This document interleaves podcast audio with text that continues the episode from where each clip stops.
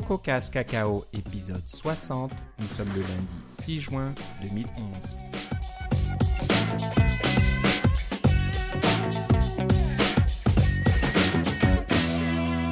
Bonjour et bienvenue dans ce nouvel épisode de CocoCast Cacao, épisode spécial bien sûr, en ce lundi 6 juin. On vient juste d'entendre la keynote de Steve Jobs il y a quelques heures. C'est ça, c'est un jour férié, hein? Et oui, c'est un peu comme un jour férié pour certains. C'est jour de Et fête. voilà, donc, vous l'avez entendu, euh, pour commenter tout ça, euh, Philippe Casgrain est avec moi. Comment ça va Philippe? Ah, ça va très bien. Comme je t'ai dit, c'est jour de fête aujourd'hui. Ce jour de fête, je pense que tout le monde est... euh, Tout le monde, les développeurs en tout cas, sont assez contents de cette keynote. hein. Il n'y avait pas d'énormes... Il y a des surprises quand même, mais euh, on s'attendait à pas mal de choses. hein. C'est- Il y avait moins de rumeurs. hein. Pour une fois, euh, personne s'attendait à un iPhone ou un nouvel appareil, je ne sais quoi. Mais je pense, qu'au niveau des développeurs, il y, a, beaucoup de choses à mettre sous la dent. Je pense que c'est même euh, difficile de, digérer toute cette information. On va essayer un peu de revoir ces, ces nouveautés, ces annonces, et puis essayer de commenter un petit peu.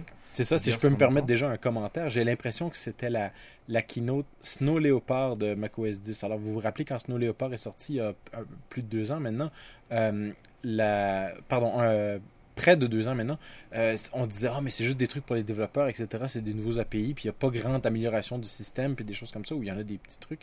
Mais c'est un peu la même chose. là. Le système est mature, euh, les systèmes sont matures, et puis ils ont des améliorations qui sont vraiment euh, nouvelles, mais pas, pas de trucs euh, matériels euh, comme ça. C'est vraiment tout dans le logiciel.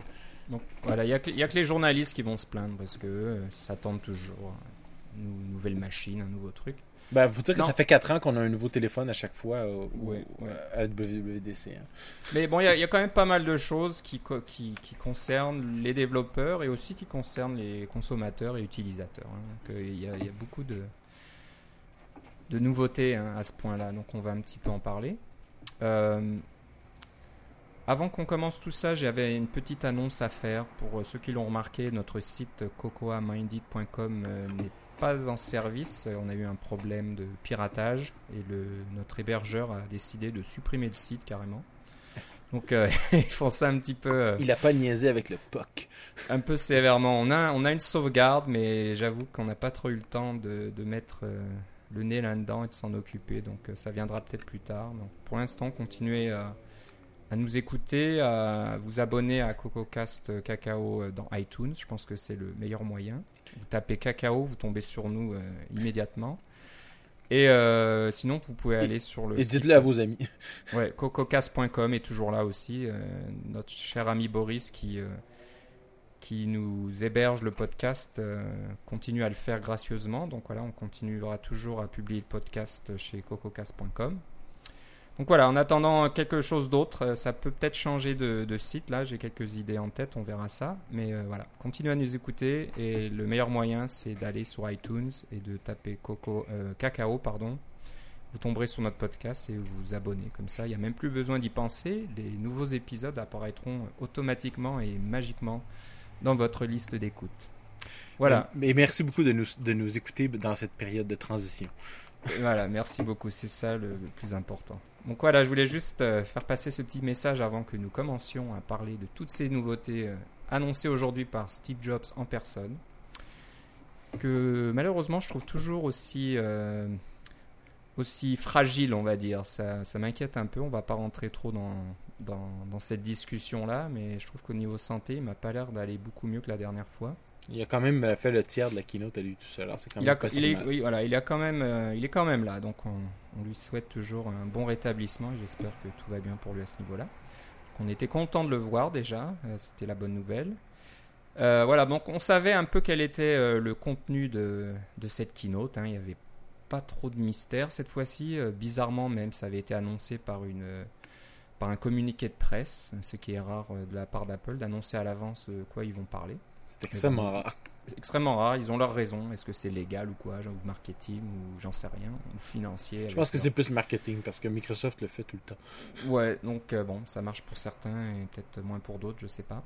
Euh, donc voilà, on va parler de macOS 10 Lyon, bien sûr, de iOS 5 et de iCloud. Je suis obligé de le dire un peu avec le l'accent anglais. Hein. iCloud, euh, ça marche pas trop en français. C'est le e-nuage. le e-nuage, alors faut faire comme Microsoft qui, euh, qui s'amuse en parlant de Claude. Je sais pas si vous avez vu la publicité, mais Ah, c'est pas mal. Non, j'ai pas vu ça.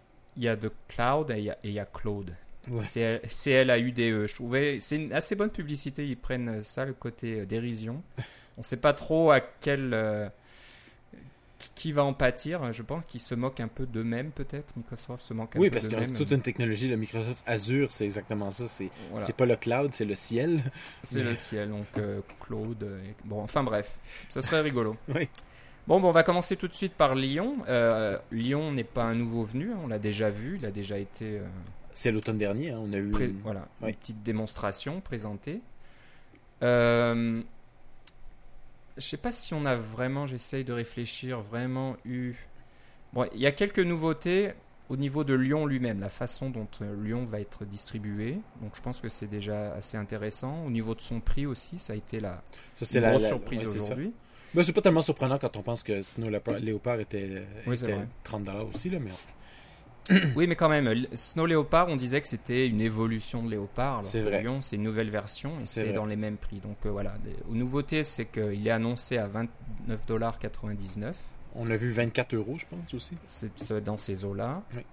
Disponible sur le Mac App Store uniquement. Donc plus de DVD en, en magasin, plus rien. Maintenant, c'est tout, tout, tout se télécharge. 4 gigaoctets à peu près de téléchargement. Donc euh, les pauvres qui sont encore avec des modems sur ligne téléphonique euh, vont avoir un petit souci à ce côté-là. Il faudra qu'ils aillent chez un voisin ou chez Ouais. qui a l'internet haute vitesse pour euh, télécharger Lyon. Ou alors ils vont aller dans leur Apple Store près de chez eux et pouvoir le télécharger sur le Wi-Fi gratuit ou quelque Ouais. chose comme ça. Là. Quelque chose comme ça. Mais Donc, moi, euh, je pense, pas moi, si- je pense qu'il va y avoir des clés USB aussi. Là, parce que quand on achète un Mac, euh, moi j'ai un MacBook Air, ça vient avec une clé USB qui est sur, le- sur laquelle il y a Snow Leopard. Probablement que ça va être la même chose au niveau des, des Macs qu'on achète. Là. Ça ne viendra pas avec un DVD, mais ça va venir avec euh, quelque chose de physique quand même. Là, parce que quand on n'a pas, euh, on pas rien pour démarrer l'ordinateur, c'est bien Exactement, l'Internet. ouais. là, mais... En cas d'urgence, là, quand on est bloqué, qu'il y a un problème, c'est sûr que le Mac App Store n'est peut-être pas toujours accessible. Ceci dit, quand on démarre sous Lyon, là, je sais pas si j'ai un accord de confidentialité contre ça, là, mais euh, je pense que ça vaut la peine d'être dit. Quand on démarre sous Lyon, on peut, même à l'écran de, de démarrage, quand il n'y a pas de système à l'écran où on choisit son disque, il nous permet de choisir un réseau Wi-Fi. Alors, euh, il y a des améliorations à faire à ce niveau-là. là. Ok, donc c'est pas mal. Ouais. Alors j'essaye de voir s'il y avait vraiment des nouveautés d'après depuis la dernière fois. Je ne suis pas sûr. Hein, ils avaient déjà parlé de de Mission Control, Oui. de Launchpad. Ils ont gardé le euh, même nom d'ailleurs, ça m'a surpris un peu, mais enfin. Oui, de version. Ça c'est vraiment une chose très intéressante. hein, donc Oui, la peu- démo était vraiment bien. En fait, c'est Ouais. un des trucs que. euh, je, ne travaille, je travaille sur un système d'exploitation. Maintenant, je travaille plus sur une application qui crée des documents, mais j'aimerais bien rien que travailler, avoir une application qui crée des documents rien que pour pouvoir implémenter ces, ces API-là. Ça a l'air vraiment bien, vraiment passionnant et vraiment facile à utiliser.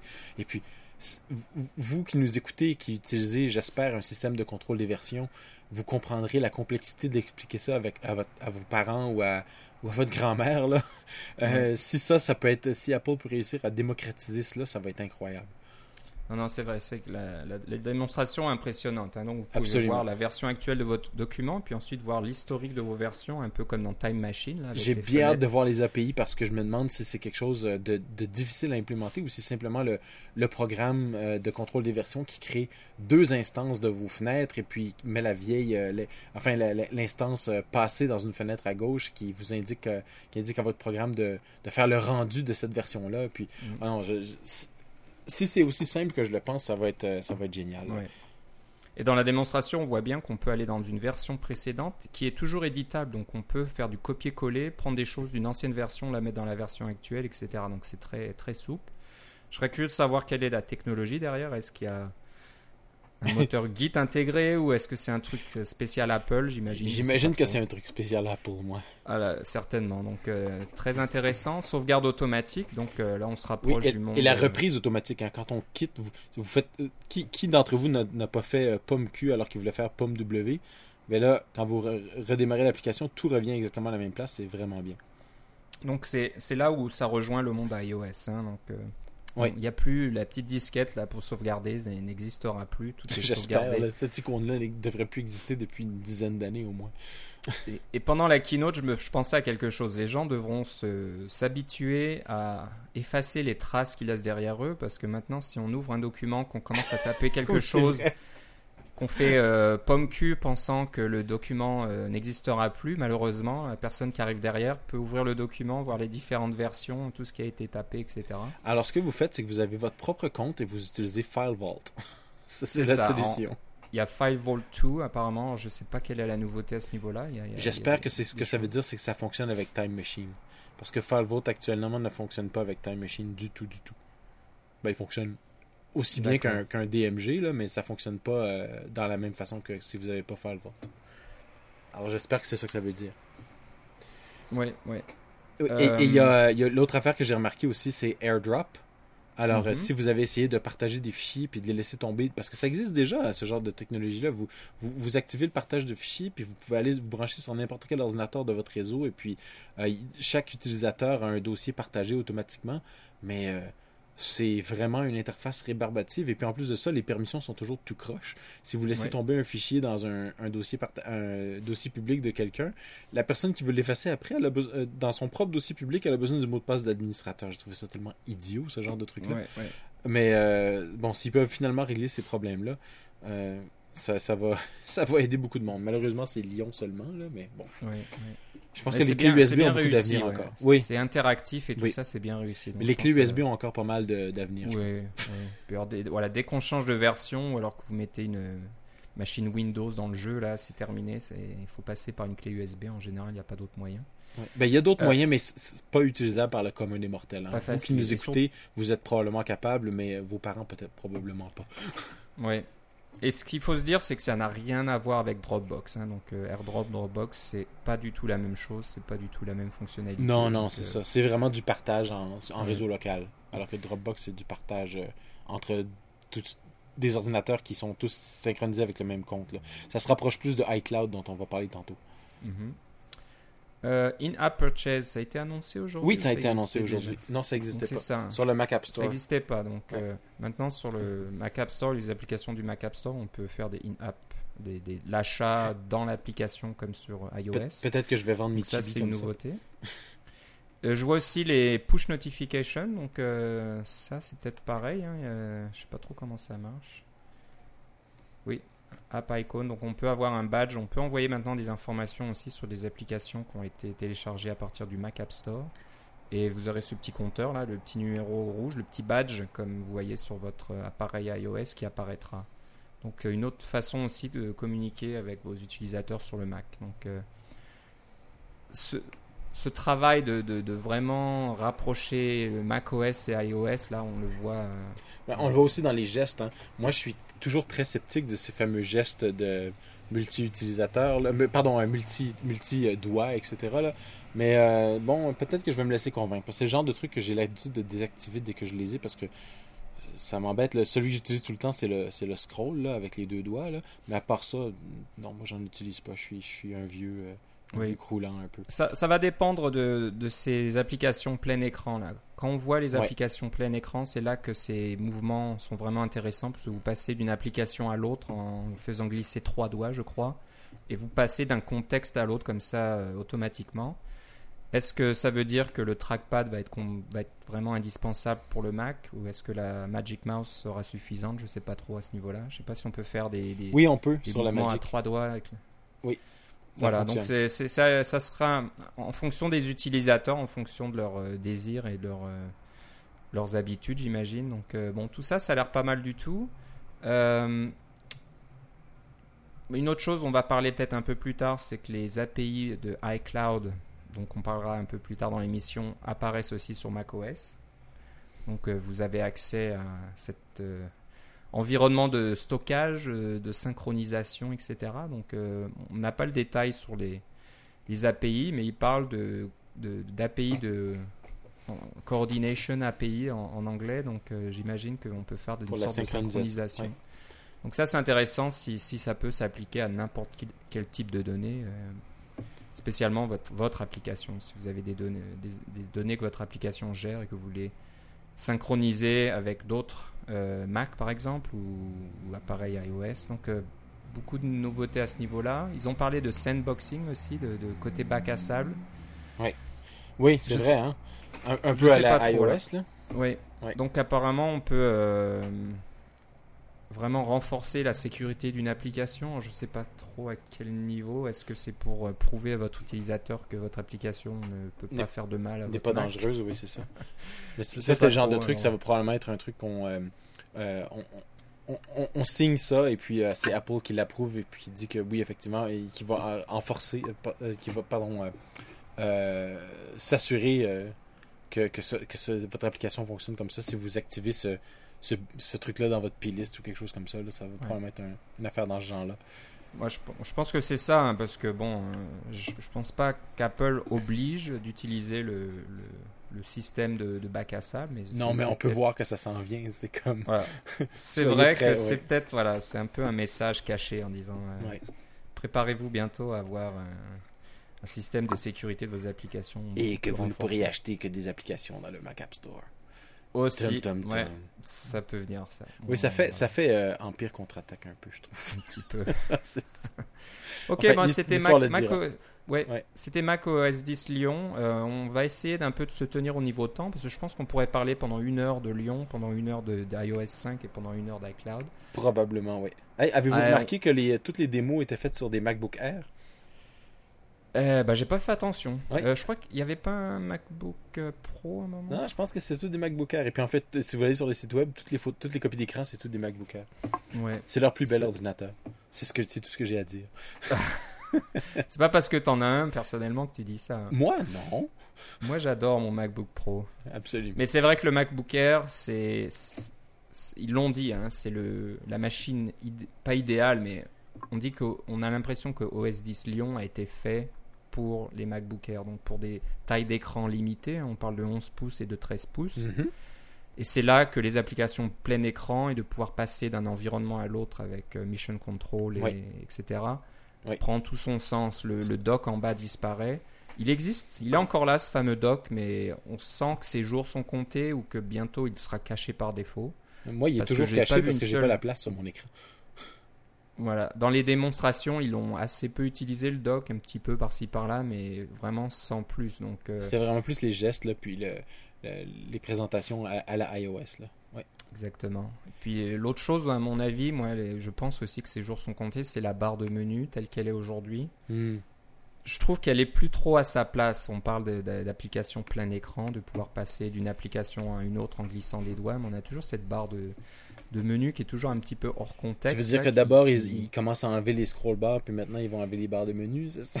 Bah voilà, ça va tout disparaître. C'est, on n'a plus besoin. C'est, on, on revient, à, je sais pas, l'histoire à l'envers un petit peu. On- Ouais. Tout ce qui a été rajouté au fil des années, on l'enlève petit à petit en se disant, bah finalement, on n'en avait pas besoin. C'était Mais c'est pas Michel-Ange qui disait euh, J'ai fini ma sculpture quand il ne reste plus rien à enlever » ou quelque chose comme ça, là? Ouais, c'est peut-être un peu ça. hein. L'i- Ouais. L'idée là, on, on fait du nouveau avec de l'ancien. hein. Ça Ouais. fait un peu rire. C'est un peu comme euh, on était sur les, les ordinateurs euh, centraux avant, donc les mainframes euh, IBM et compagnie, Qui devaient être branchés dans-. Qui devait être branché dans le cloud. qui était branché voilà, sur, euh, sur ce mainframe avec des, des terminaux avec peu de capacité. On est passé après au client complet avec Windows et macOS où tout était côté client et maintenant on revient côté mainframe sauf que le mainframe a un nouveau nom qui est, qui est plus hum, vendeur on va dire. Ouais. On, on l'appelle cloud mais Qui est euh, plus nébuleux, on va dire. qui est plus nébuleux mais c'est un gros mainframe quoi. Si on y Ouais. revient c'est un peu pareil. Enfin ouais. bref, l'histoire se Ah, répète. et avec euh, des terminaux pas très intelligents, parce qu'un iPad, bon, c'est bien, mais c'est pas, c'est pas très intelligent, ça. Exactement, on, en- on enlève un petit peu la puissance de calcul euh, côté client. Quoique, quoique un iPad est certainement aussi puissant qu'un mainframe d'il y a 30 Oui, ans. ça, j'avoue, effectivement. mais... Mais bon, c'est une autre histoire. Oui. Voilà, donc euh, OS 10 Lyon. Euh, dernière chose, et je suis assez content, c'est qu'il va sortir au mois de juillet. Pas de Ouais. date précise, donc Apple se garde le droit de le sortir le dernier, dernier jour du mois de juillet. Ouais, ils vont Mais sortir le jour où je vais être en vacances, c'est sûr. Mais quand même, on est content d'avoir quelque chose à se mettre sous la dent cet été. On n'a pas à attendre le mois de septembre comme d'habitude. Non, au mois de septembre, ça va être. Tam, tam, tam, Ah. iOS 5. iOS 5, ils ont parlé de l'automne. Alors pareil, l'automne c'est assez long. hein. Est-ce que ça sera le mois de septembre ou plus tard? Je ne sais pas trop. Donc voilà, la grosse chose, c'était pas une nouveauté non plus, euh, c'était iOS 5. Par contre, on ne l'avait jamais vu avant. hein. C'est la première fois qu'ils font une démonstration d'iOS 5. Ouais. Mais c'est pas vraiment surprenant. Qu'est-ce qui va venir après iOS 4 C'est iOS 5. Il fallait en parler. Hein. iOS 4 est quand même là depuis un certain temps. On commence à bien le connaître, mais euh, voilà, on, on savait qu'il y avait des choses qui n'allaient pas encore dans iOS 4 et qu'il fallait euh, absolument régler. Donc euh, le premier, c'est bien sûr les notifications. Tout le monde se plaint des notifications et c'est vrai que dans iOS 4 et les versions précédentes, c'est très très basique. hein. Oui. Juste une petite euh, boîte de dialogue qui apparaît, qui bloque euh, votre euh, votre partie de jeu vidéo ou je ne sais quoi ou votre film pour vous dire que vous avez reçu un nouveau message sur Twitter. C'est pas vraiment l'idéal. Et, et c'était tellement pas difficile de dire, de regarder de l'autre côté de la clôture sur Android comment les notifications étaient faites et de dire, regardez là, c'est possible de faire des notifications qui sont bien faites là. C'est beaucoup mieux de ce côté-là. Puis effectivement, Android, euh, j'espère qu'ils ont, euh, qu'ils ont profité de leur, de leur avance là parce qu'ils sont en train de se faire rattraper à ce niveau-là. là. Bah, Mais pour ils la avaient quelque chose, histoire, ils avaient quelque chose de mieux, ça c'est clair. oui, pour la petite histoire, ils sont même pas allés aussi loin que ça. Ils sont juste allés du côté euh, jailbreak euh, d'iPhone là, et euh, il y avait un développeur qui a apparemment été embauché par Apple depuis, qui avait fait un mal, système ça. de no- notification euh, bien avancé pour les téléphones euh, jailbreakés. Ouais, ouais. Et c'est bien possible que ça soit ce gars-là qui ait fait une partie euh, qui Ah oui, parce qu'un coup ton euh, téléphone est jailbreaké, là, tu as accès à tous les API du système qui soient, euh, qui soient Ouais. accessibles ou non. Et puis là, tu peux commencer à faire des choses comme rajouter une, une- une fenêtre par-dessus les autres fenêtres et puis pouvoir avoir accès à toute la liste de notifications puis des choses comme ça. Oui, Voilà. effectivement, ça a du bon sens. Donc maintenant, les notifications ne sont plus intrusives. Là, euh, ça s'affiche un petit bandeau en haut de votre application euh, Mm. courante et ça ne l'interrompt pas. Et euh, il y a un mouvement qui est de- du haut vers le bas. J'ai pas vu si c'était un seul doigt ou plusieurs doigts. Je pense que c'est un seul doigt, un mais c'est la longueur du mouvement qui déterminait si ça fonctionnait. C'est ça, faut quasiment faire du haut jusqu'en bas de l'écran et Ouais. ça va vous faire descendre la liste de toutes vos notifications. Donc euh, c'est tout joli et puis vous pouvez accéder aux applications qui ont émis ces notifications. Ouais. Euh, ça, pour ceux qui ont un téléphone, ça va être vraiment bien. Ouais. Je t'en parlais, Philippe, juste avant, euh, pendant- avant qu'on on commence l'enregistrement. C'est que dans la démonstration, on voit comme des petits widgets. Donc il y en a un, c'était les, les stocks, là, Ouais, les, les- cours en, les cours en bourse ça. qui, qui Et l'autre, c'est la météo. Et l'autre, c'était le, le temps. Donc on voyait euh, un petit soleil, etc. Alors la question est, est-ce que c'est des choses propriétaires à Apple et on n'y aura pas accès? Ou alors y aura-t-il un API qui nous permettra de d'aussi de pouvoir afficher nos, nos petites informations Moi je Moi, pense que non, Ouais, mais bon, j'espère. Moi non Croisez plus, parce les que doigts parce que là ça serait. on parlait des notifications Oui, sur. Android, là, et puis vous savez qu'il y a un développeur qui a décidé d'utiliser euh, les notifications sur Android parce que tout le monde aimait bien ce mécanisme-là pour faire de la publicité. Je me, je me rappelle pas si on en a parlé, là, mais c'était des, des notifications des publicitaires, là, puis on pouvait, tu avais une application qui pouvait émettre des notifications qui, qui, euh, qui étaient des annonces, puis des choses comme ça, puis il y avait même un framework et des choses comme ça. C'était un truc épouvantable, c'était vraiment... Quand on dit ne, Ouais, ouais. ne pas respecter le, la lettre de, ou même l'esprit de ce que c'est supposé vouloir faire, là, c'était pas vraiment une bonne idée. Alors je pense Ouais, qu'ils vont, ils vont laisser faut ça vraiment fermer se méfier. moment. Faut, ouais. Ouais. Surtout faut avec ce qu'on dit sur les publicités aujourd'hui. hein. Steve Ouais. Jobs a répété à plusieurs reprises euh, Nous, on n'aime pas ça les annonces. Alors, pour... je parle à quelqu'un qui a implémenté iAds, là, ça fait un peu bizarre. Ouais, puis ils en ont pas reparlé de iAds. Donc, Non, euh, a c'est curieux, hein. Non, donc je pense qu'ils iront peut-être pas plus loin, mais c'est sûr qu'il y avait un petit pic euh, dans la direction de Google Oui, c'était. à c'était ce niveau-là. Puis on va, on va en c'est- parler quand on abordera iCloud un peu plus C'est tard. ça, mais c'était vraiment, c'était clairement, euh, Apple a visé beaucoup, beaucoup de monde aujourd'hui dans son, euh, dans ses annonces, et puis euh, c'était, c'était assez épique. Il y a un terme que j'ai vu utiliser, c'était la nuit des longs couteaux. Alors ils essayaient vraiment, ils essayaient vraiment de tout, tout régler tous leurs comptes, là, que ce soit avec les API, dans le sens de ah vous- nos notifications étaient pourries, bien voici des meilleures notifications, puis des choses comme ça. Ils étaient, ils essayaient vraiment de répondre à aux problèmes que tout le monde a eu, mais en plus de ça, ils lançaient des flèches vers à gauche et à droite sur tous les, les développeurs, euh, pas les développeurs, mais les autres compagnies. On parle de Google, on parle de Facebook, on parle de Dropbox, on parle de toutes sortes de, de- de grosses compagnies. Là. Euh, c'est tout juste s'ils n'ont pas rien dit sur Adobe ou avec Flash. Là. Ouais, hein. Euh, on n'y pensait presque plus là. à Non, Adobe, c'est déjà du passé en fait. Par contre, ils se sont fait plein de nouveaux amis, on en parlera tantôt. Mais on peut en parler maintenant. Voilà, en fait, donc, euh. Une autre chose aussi, donc un peu comme dans Mac, Mac OS 10 Lyon, c'est l'intégration avec euh, iCloud. Donc, Ouais. euh, on va en parler un petit peu après, mais il y, a, il y a donc des API. Vous allez donc pouvoir stocker des données sur le service en ligne d'Apple. Donc euh, apparemment, on peut stocker des documents et puis on peut stocker des. Il parle de key value data. Donc moi, je pense que c'est des dictionnaires, dictionnaires, des ouais. C'est exactement NS ça. Dictionary. Il y aura quelque part un truc, ça sera sauver ce dictionnaire en direct et c'est tout. Vous avez peut-être donné un nom au dictionnaire ou j'en sais rien. Mm. Mais ça sera aussi simple que ça, probablement. Il y aura Tout probablement des est, API de euh, synchronisation aussi pour que vous puissiez répliquer ces Ouais. données-là sur d'autres euh, d'autres appareils. Là. Exactement. Ouais. Donc tout ce qui est préférence de votre application, eh ben, il suffira de les mettre, euh, de les faire dans une seule, euh, dans un seul appareil. Elles seront peut-être répliquées automatiquement sur les autres. Donc je pense qu'il y a beaucoup, beaucoup, beaucoup de potentiel avec euh, iCloud pour euh, les développeurs Et c'est gratuit. C'est ça la grosse Et c'est gratuit. Donc euh, chaque, vous êtes sûr que chacun de vos utilisateurs auront euh, accès au moins à un compte euh, iCloud gratuit. Donc euh, Voilà. 5 Puis gigas en- en plus, c'est pas mal. hein. Alors, ça, ça compte beaucoup de choses. hein. Les 5 gigas, ce n'est pas uniquement pour vos documents. Oui, puis ce que je voudrais dire, c'est qu'il existe des API de synchronisation aujourd'hui avec euh, MobileMe, avec euh, euh, euh, .Mac à- auparavant, puis des choses comme ça. Il existait des façons de synchroniser des documents et des enregistrer sur votre iDisk, etc. Et, et d'avoir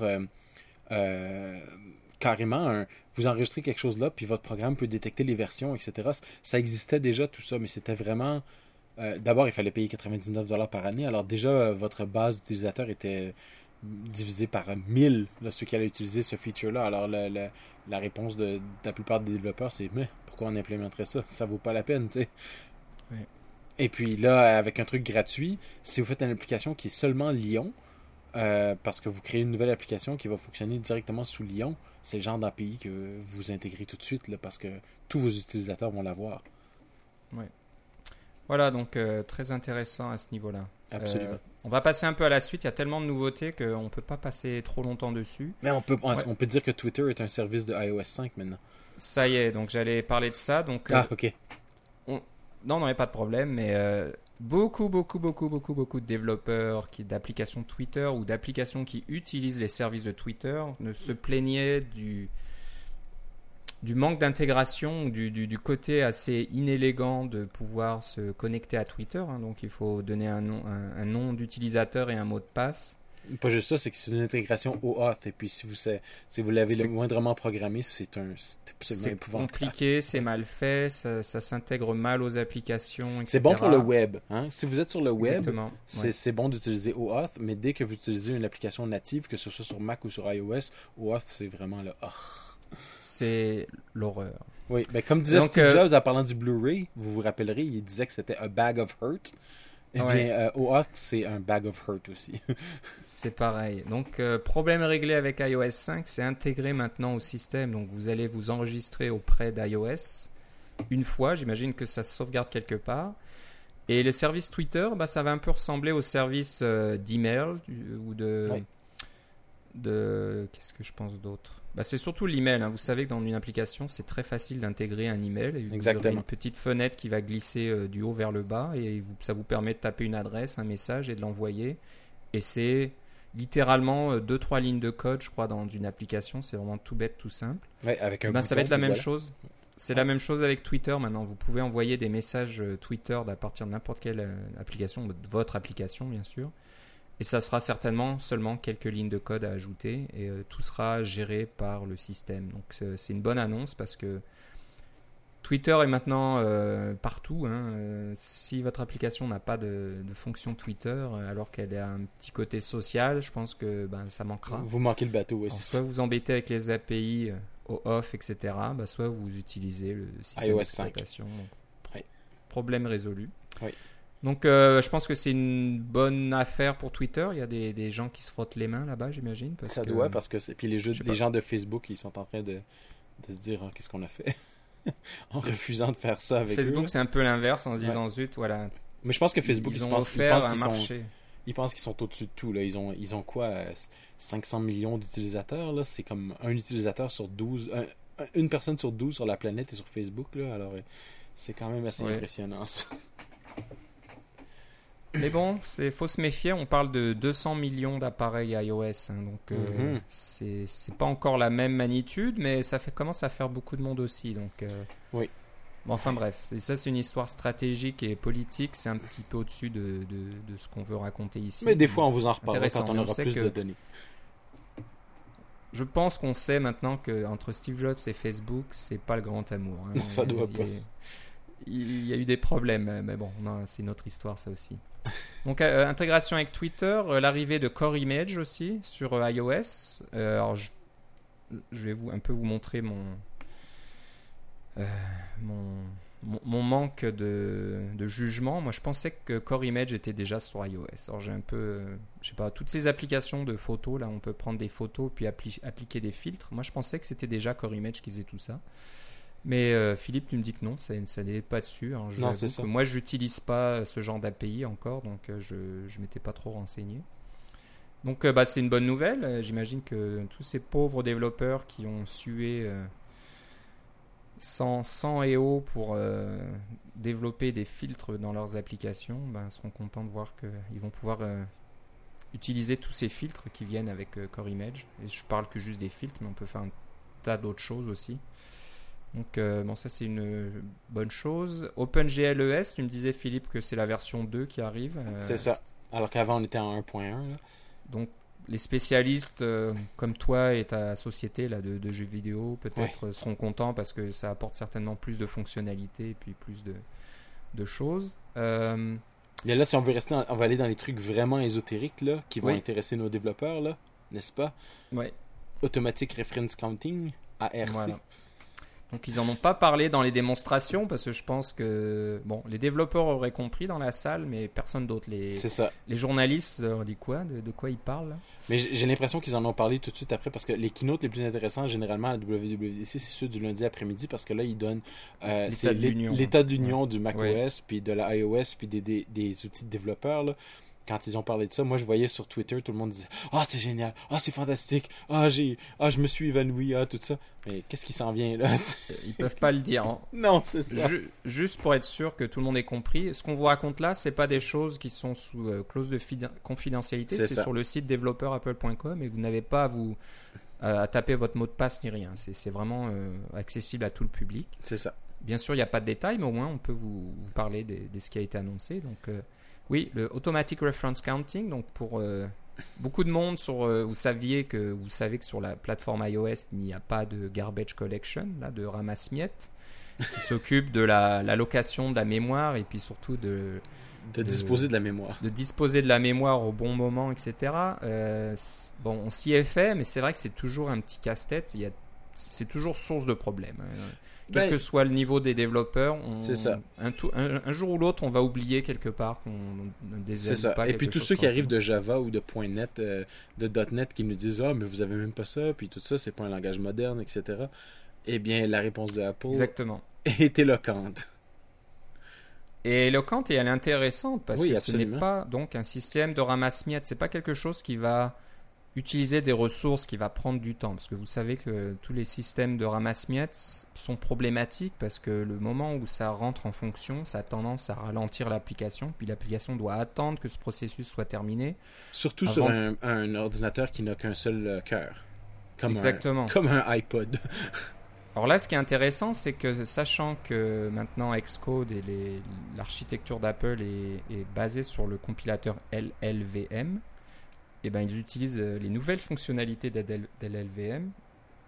Et apparemment, LLVM, le compilateur, est capable de.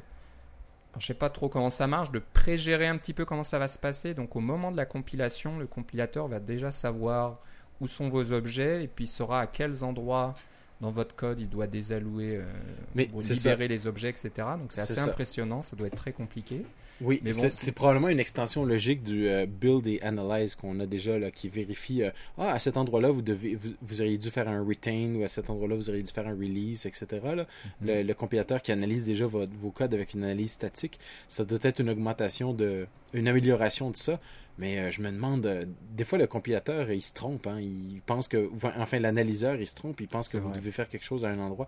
Alors il va falloir probablement programmer nos choses d'une certaine manière, avec un certain style pour pouvoir en arriver là, mais euh, de voir que, que, les compilateurs sont suffisamment euh, avancés pour pouvoir faire ce genre d'analyse-là et puis mettre ça dans votre code et s'assurer que vous n'auriez pas de, de, perte de, de mémoire, de perte d'objets, etc. Là, c'est, ça, ça m'impressionne beaucoup. Surtout sur un appareil qui est aussi limité, somme toute, qu'un, iPhone ou un iPod, là, on s'entend. Ouais, ouais.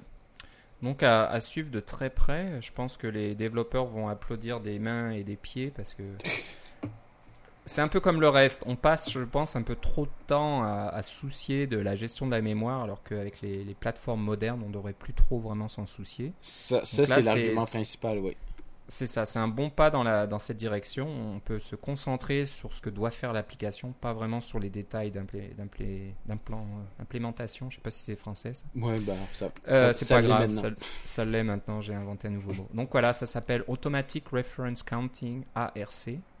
Donc je pense qu'on va en reparler certainement régulièrement. Et voilà, dès que les choses sont plus sous clause de confidentialité et que les vidéos vont sortir des, des sessions WWDC, il y aura certainement beaucoup de choses à dire là-dessus. Pour, juste pour terminer sur le, ARC, euh, si vous suivez le blog de Mike Ash, dont on a déjà parlé, là, qui est un programmeur chez Rogue Amoeba, euh, il y a de ça quelques mois, il avait parlé des, euh, des EMA weak, Zeroing Weak Ref, c'est des, des, des, références à des objets qui, quand on, qui fait automatiquement l'allocation et la désallocation des, des ressources.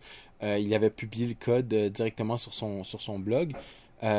et puis, oui, c'est ça. C'est euh, ah, c'est il y a un an presque. Euh, c'est au mois de au mois de, juillet 2010. Euh, il était, simplement un peu en avance sur son temps parce que la technologie pour faire tout ça donc semblait exister au niveau de, du, du, C ou du C++ ou du Objective-C. Mais vous pouvez aller lire son blog pour voir comment il l'a implémenté. Vous avez son code et probablement que c'est quelque chose de de semblable. Je dis pas que c'est la même chose, là, mais les concepts doivent être assez semblables si ça vous intéresse de savoir ça. Puis aussi de pouvoir supporter ce genre de truc-là sur un, ordinateur qui n'est pas. Enfin, un appareil qui n'est pas iOS 5. parce qu'on ne sait pas si ça va être supporté dans Lyon ou si ça va être. Euh, définitivement que ça sera pas dans iOS 4 et, définitivement que ça sera pas dans Snow Leopard. Donc là, vous avez du Garbage Collection, c'est pas trop mal. Mais euh, vous pouvez aller voir sur son blog et puis ça va être notre lien euh, non Apple de, de la semaine. Euh, pour euh, vous, faire un peu à l'idée de qu'est-ce que ça veut dire, comment ça pourrait fonctionner ce genre de technologie-là. Parce qu'on peut en parler, mais on peut aussi, du code, ça parle aussi. Voilà. Donc euh, ça s'appelle ARC, on en reparlera. On va essayer d'aller assez vite sur le reste. Il y a un nouvel outil, ou je sais pas trop exactement. Le nom a même pas été évoqué, je l'ai juste vu sur une diapo pendant la présentation. Ça s'appelle Storyboard. Donc apparemment, Storyboard, ça va peut-être être dans... C'est quelque part dans Xcode, dans un, un outil de design, comme ils appellent ça. Est-ce que c'est euh, Interface Builder? J'imagine que ça doit être dans ces eaux-là. Mais apparemment, ça serait un outil qui permettrait un petit peu de faciliter la gestion de vos euh, contrôleurs de vue et des donc les view controllers. Et dès que vous utilisez des des navigation controllers ou des tab bar controllers, des choses comme ça. Apparemment, c'est quelque chose qui vous permet de, de, gérer l'enchaînement de vos différentes vues euh, d'une façon plus simple, j'imagine. Donc, au lieu de faire tout ça par euh, code, euh, vous pouvez peut-être carrément faire ça avec votre souris, de, choisir vos vues qui sont disponibles, de les allouer à, j'en sais pas, à chaque tab qui se trouve en bas. Donc, je, j'avoue qu'on n'a pas d'informations là-dessus. Philippe, toi, tu n'avais pas remarqué Non, c'est ça, je l'avais euh, Moi, j'ai juste vu ça dans un coin et c'est écrit. Donc voilà, vous pouvez apparemment. Euh, ça, vous aide à, gérer l'enchaînement de vos vues. Donc, euh, à chaque fois que vous avez des vues hiérarchiques, vous avez un table view, vous, êtes, vous touchez une, une, cellule, ça vous fait passer à la vue suivante, etc. Ils ont peut-être fait quelque chose. c'est peut-être un mélange entre la, la classe Navigation contrôleur. Donc ils ont peut-être modifié la classe pour que ça puisse lire une sorte de paramétrage externe qui va, qui va lui dire voilà, ben, si, si euh, l'utilisateur fait telle action, ça va afficher telle vue, etc. On aura, dès qu'on aura plus de détails, on vous en reparlera. Mais à suivre de près, ça s'appelle Storyboards. Euh, rapidement, une petite euh, nouvelle qui est intéressante, c'est de, de, pouvoir maintenant avoir accès à Core Location dans le simulateur. Donc, enfin pour ceux qui ont utilisé Core Location, ils savaient que dès que vous l'utilisiez ou l'appeliez dans votre simulateur, ça vous renvoyait toujours la même position. Donc, euh, Infinite Loop à Cupertino, je crois, à chaque fois. maintenant, c'est un peu amélioré. Mais on sait que c'est votre position actuelle ou plus ou moins un peu comme si Une vous position actuelle, quelque chose comme ça, voilà. Donc euh, bon, ils ont ils ont mis ça dans la liste des fonctionnalités. Donc je trouve que c'est pas grand chose, mais au moins c'est bien pratique parce que maintenant vous pouvez tester votre application dans le simulateur et ça vous rendra votre position euh, actuelle, votre vraie position. Donc euh, une petite bricole qui aurait peut-être déjà dû être fait depuis longtemps, mais bon, maintenant c'est disponible. Euh, des nouveautés côté instrument, il y aura plus de, choses à, récupérer, des données de débugage et de performance, etc. Pareil, on n'a pas trop de détails à ce sujet-là, donc on n'en parlera pas trop. Philippe, au niveau des développeurs, qu'est-ce qu'on pourrait discuter maintenant Il y a, d'autres petites choses. Je vois Game Center, donc euh, on peut rajouter plus de choses dans Game Center. C'est assez spécifique aussi. Euh, l'application de iMessage, donc euh, qui ressemble maintenant un petit peu à, au BlackBerry Messenger pour ceux qui connaissent, BBM. Donc là, pareil, c'est quand tu parles de la nuit des longs couteaux, c'est un petit peu ça. C'est Apple qui sort une, d'après ce que j'ai vu, hein, qui sort une solution sans trop en parler à, aux fournisseurs de services, aux, opérateurs de téléphonie, parce que eux préfèrent que vous utilisiez les SMS et que vous payez chaque SMS. Mais vous vous rappellerez que les SMS, c'est de, la technologie. Euh, ça utilise des, de la bande passante non utilisée. C'est des, des, rejets de bande passante qui, sont faits SMS. Ça leur coûte littéralement rien. Exactement. Donc euh, c'était rentable. Ça leur coûtait rien. Puis le vendent euh, cher. Enfin bref. Donc iMessage, ça va permettre de pouvoir échanger des messages. Est-ce qu'il y a des API Apparemment oui, ils ont l'air de dire que dans le SDK, vous pourrez démarrer des conversations euh, à partir de votre application en passant par iMessage. Donc euh, je pense qu'il oui, y a un intérêt certain. Donc voilà, c'est une sorte de SMS, mais ça, il faudra voir qu'est-ce que sont tous les API qui sortent de, ça, parce que là, on a eu une belle démonstration grand public, là, parce que la, keynote est accessible à tout le monde. Il faut voir c'est quoi les API derrière tout ça, puis j'espère qu'ils sont, sont nombreux et présents. Oui. Euh, je pense qu'on va finir la section iOS sur PC Free. Donc euh, la grande nouveauté, c'est qu'on n'a plus besoin de Mac ou de PC pour euh, démarrer son appareil iOS et même pour l'utiliser. Donc euh, tout ce qui est synchronisation par câble USB, c'est terminé. Donc ça, c'est une grosse, grosse nouvelle. Donc synchronisation avec iTunes se fait maintenant aussi par Wi-Fi et se fait quand votre appareil est en recharge. Donc si vous le mettez à charger la nuit, la synchronisation, la sauvegarde des données se fera, mais aussi apparemment en utilisant iCloud, tout ce qui est stockage et récupération de documents, y compris de vos documents pour vos applications, se fera aussi euh, de façon automatique. Donc ça c'est euh, assez important je pense à ce niveau-là. Donc euh, tout se fait par le réseau, tout se fait par le Wi-Fi ou la 3G et il n'y a plus besoin de câbles. Donc euh, les applications qui avaient encore eu besoin d'utiliser des synchronisations avec iTunes pour faire passer leurs documents euh, du Mac à, l'iPhone par exemple, ben, seront bien contents de savoir qu'en utilisant iCloud vous allez pouvoir faire ça euh, sans fil et automatiquement. J'aime bien l'icône aussi du, fil qui est coupé. Ouais, c'est pas mal. Donc voilà, on, on va vite, on, oublie certainement d'autres choses assez importantes ou qui vous portent à cœur, euh, plus euh, des, choses plus que d'autres. Mais voilà, on en reparlera plus, plus tard. On a tout le temps. iOS 5 n'arrivera que dans l'automne. Septembre peut-être ou plus tard, novembre. Moi, je pense que ça va coïncider avec euh, l'iPhone 5, certainement ça serait étonnant que ça ne se passe pas de cette façon-là. Donc euh, voilà. Ça... Mais ceci dit, ça supporte tous les trucs que iOS 4.3 supporte, alors c'est quand même pas mal. Oui. Euh, la bonne nouvelle aussi, c'est que l'iPhone 3GS est encore supporté. J'avais un peu peur de ça, moi. C'est ça. Donc euh, le 3GS est toujours là. et pareil, donc iPad et iPad 2, etc. Donc ça va ça va vraiment toucher beaucoup de monde. C'est seulement les anciens iPod première et deuxième génération qui sont laissés un petit peu de côté. Et les iPhone 3G. Et les 3G, donc comme c'était le cas déjà pour euh, l'iPhone 4, je crois. Oui. 3G, je suis pas sûr, mais je crois que oui. Donc euh, bon. Oui, oui, c'est ça, je pense. Ben, c'est, ça arrêté à 4.2. Euh, ou quelque chose comme ça, oui. Donc voilà, iOS 5, vous pouvez télécharger la bêta dès aujourd'hui. Donc ceux qui n'ont pas froid aux yeux ou qui ont un appareil qui traîne et dont ils n'ont pas trop besoin, allez-y. Euh, moi, j'avoue que j'aurais, je vais peut-être pas l'installer sur mon iPhone parce que j'en ai besoin.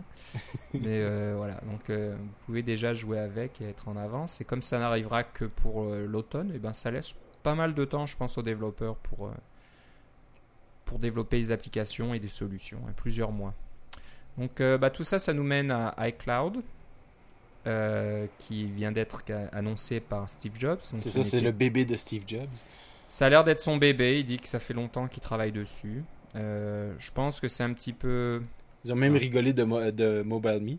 MobileMe, hein, je pense que voilà, c'est un peu suite à la déconfiture de MobileMe, euh, les choses, tous les problèmes qu'il y a eu au début.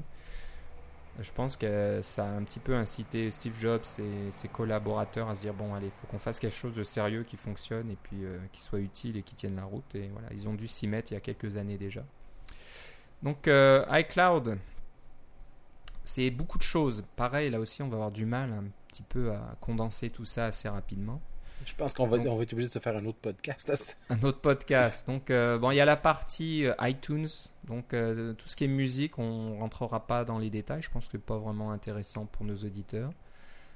Pour les utilisateurs, c'est sympathique. Hein. Tout, tout, ce que vous achetez, ce que vous achetez dans iTunes sera donc disponible dans iCloud. Donc, pas besoin de les bah, je pense que ça va se synchroniser quand, quand même, si j'ai bien compris. Donc, euh, si vous avez plusieurs appareils, vous achetez sur un appareil et iCloud va répliquer un petit peu votre achat sur tous les autres appareils sans que vous n'ayez à synchroniser quoi que ce soit manuellement. Donc, ça, c'est une bonne chose hein, parce que jusqu'ici, à chaque fois, et, voilà, j'ai acheté un, de la musique, il faut que je synchronise, il faut que je branche tous mes appareils pour qu'ils se synchronisent, etc. pour avoir la musique.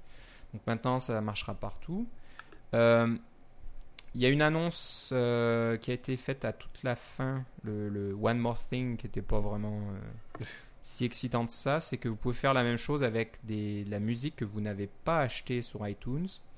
Mais, mais, que euh, vous avez. Mais que c'est ça, ouais. Que vous avez ripé, par exemple. Donc, bon, les gens un peu sur Twitter rigolent en disant que vous avez piraté aussi, pourquoi pas. Enfin bref, c'est un service payant et ça vous permettra aussi de télécharger la version haute qualité si elle existe sur le, iTunes Store euh, par iCloud et vous aurez cette euh, version qui sera synchronisée sur vos appareils, et mais ça vous coûtera 25 dollars par an pour euh, profiter de ce service. On ne sait pas si, ce qui se passe si vous arrêtez de payer. Enfin bref, bon, c'est intéressant donc voilà pour, pour les gens qui sont vraiment sérieux au sujet de leur musique et qui veulent que ça reste simple, je pense que c'est une bonne solution. Moi, ce que je retiens de iCloud par rapport à tous les autres services de style cloud, c'est que iCloud, c'est personnalisé. Dans le sens de c'est le, 5 gigas que vous avez pour stocker vos données, ben c'est vos données, c'est pas des données que vous pouvez partager avec quelqu'un facilement. Alors que par exemple, si vous avez Dropbox, vous avez 2 gigas gratuits, eh bien, vous pouvez décider de mettre 1 euh, giga d'un dossier puis de le partager avec plusieurs autres personnes pour euh, vous échanger des documents comme ça.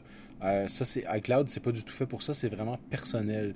Euh, puis la même chose avec les trucs de Google, hein, Google Docs pour vos documents, etc. Google Calendar pour vos calendriers. C'est pas du tout ça que c'est iCloud. iCloud, c'est personnel, c'est pas. on peut pas avoir un lien public vers une photo qu'on, au lieu de la mettre sur Flickr, par exemple. Non, ils vont dire la photo, mettez-la sur Flickr si vous voulez qu'elle soit publique. mettez-la pas sur iCloud. Peut-être que ça va changer avec le temps, mais pour le moment, c'est vraiment. Euh, je pense qu'ils font ça par étapes et c'est très bien de pas de pas tout faire d'un coup puis de pas essayer de, le meilleur service.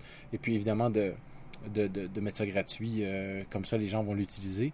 Euh, c'est important. Vous, avez, vous avez quand même toutes sortes de choses qui sont intéressantes du point de vue utilisateur. On parle des, de, de, des backups de tous vos documents qui sont sur, que ce soit sur votre Mac, sur votre iPad ou sur votre iPhone. c'est quand même intéressant de pouvoir avoir accès à ça où que vous soyez, d'avoir une synchronisation automatique et des backups automatiques. Ça, ça c'est bien. Mais c'est personnel. C'est pas mhm. quelque chose que vous allez facilement partager avec quelqu'un d'autre. C'est ce que je retiens de iCloud, moi. Oui, oui. Ce qui est clair dans la stratégie d'Apple, c'est qu'à terme, iCloud va remplacer iTunes. Hein. Cette énorme application là, qui, qui tourne sur votre Mac ou sur votre L'usine à gaz, oui, de plus en plus grosse au fil du temps. Oui, L'usine à gaz parce qu'elle doit tout gérer. C'est ça, ça, ça devient tellement gros que, même dans la prochaine version de Ichibi qui va sortir bientôt, j'ai décidé de ne plus utiliser iTunes pour contrôler. Il va, Ichibi va jouer de la musique lui-même parce que je trouvais ça barbant de toujours avoir iTunes ouvert. Et ça prend beaucoup de ressources, ce programme-là.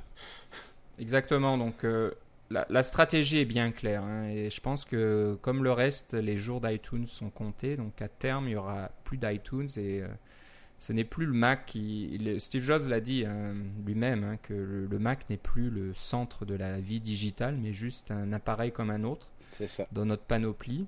Et euh, voilà, donc euh, tout, tout, ce qui sera synchronisation, etc., backup et tout se fait maintenant en ligne et plus sur votre Mac. Et c'est une bonne chose parce que euh, ils ont compté, euh, par exemple, en Chine, je crois 80% des, des, gens en Chine qui utilisent des appareils euh, iOS n'ont pas, pas d'ordinateur à la maison.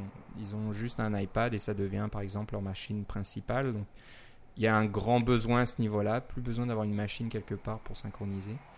Et c'est pour ça que c'est gratuit aussi. Hein. Apple veut que tout le monde l'utilise, hein, qu'on n'ait pas d'excuses en disant oh, mais je veux pas payer, je veux toujours synchroniser. Non, iTunes, euh, petit à petit, là, vous le verrez de moins en moins, puis un jour, pouf, on dira, voilà, c'est la dernière version, vous ne la verrez plus. Donc c'est bien possible.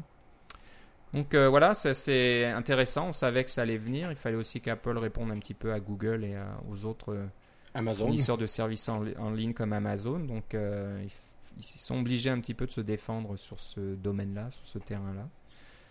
Donc euh, voilà, donc euh, sauvegarde euh, automatique en ligne. vous pouvez stocker vos documents, vous pouvez synchroniser vos livres, synchroniser aussi toutes vos applications.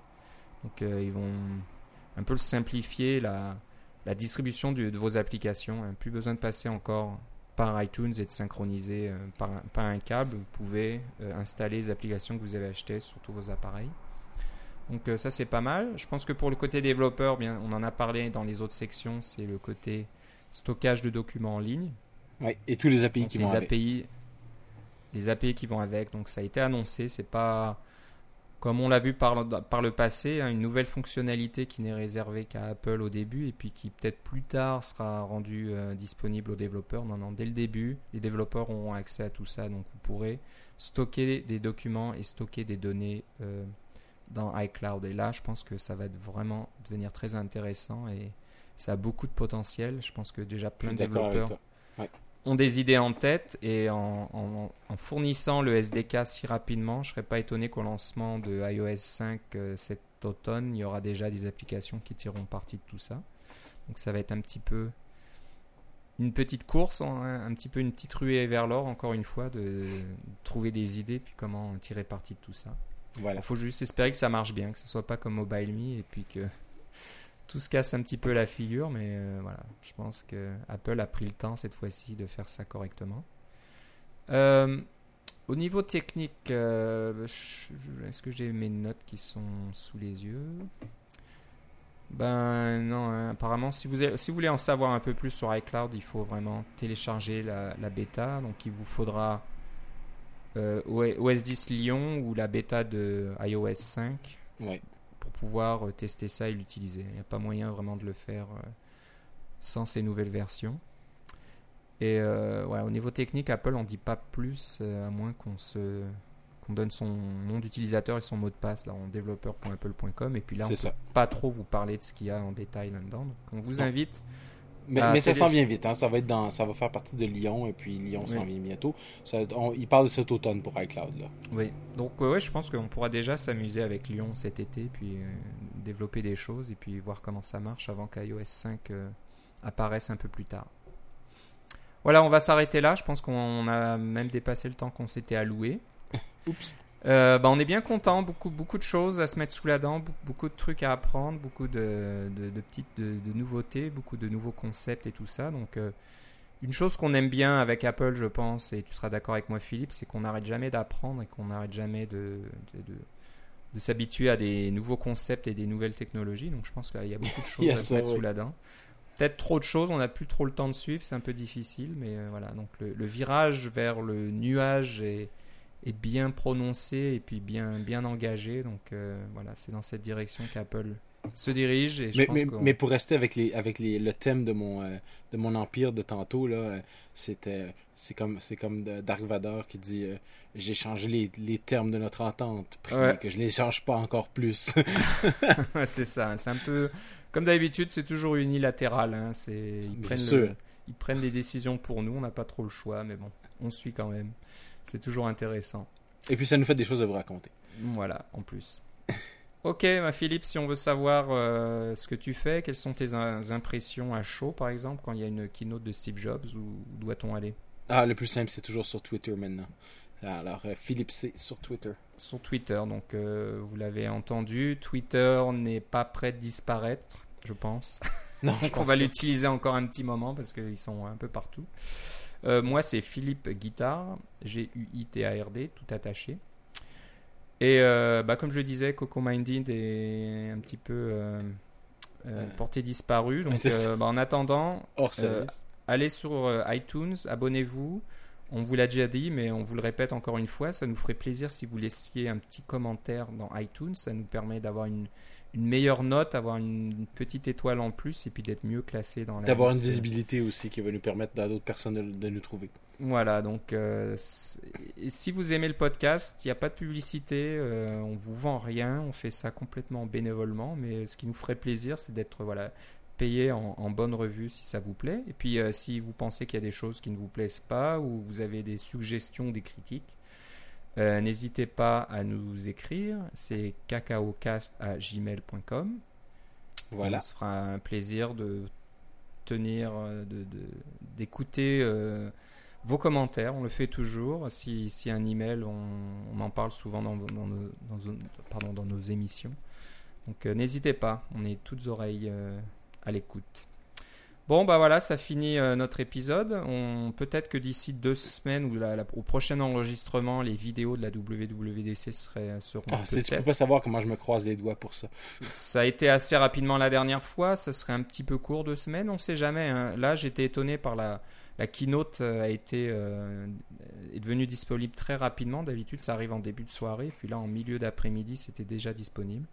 Donc, euh, ils sont ils sont rapides maintenant. La production vidéo, ils s'y connaissent. Donc, euh, même s'il y a peut-être pas toutes les sessions, si on pouvait mettre la main sous les, les états de l'union, donc euh, pour macOS et puis iOS, ça serait vraiment intéressant. Donc Oui. euh, voilà, on attend ça avec impatience, mais bon, on aura certainement d'autres choses à vous raconter, il y aura certainement d'autres réactions de compagnies diverses et variées à, à toutes ces annonces-là, et puis d'autres choses dans, dans le monde du développement macOS et iOS. Voilà. Voilà, Bah, je te remercie Philippe, Et moi aussi, Philippe. on se parle une prochaine fois. Salut. Bye bye.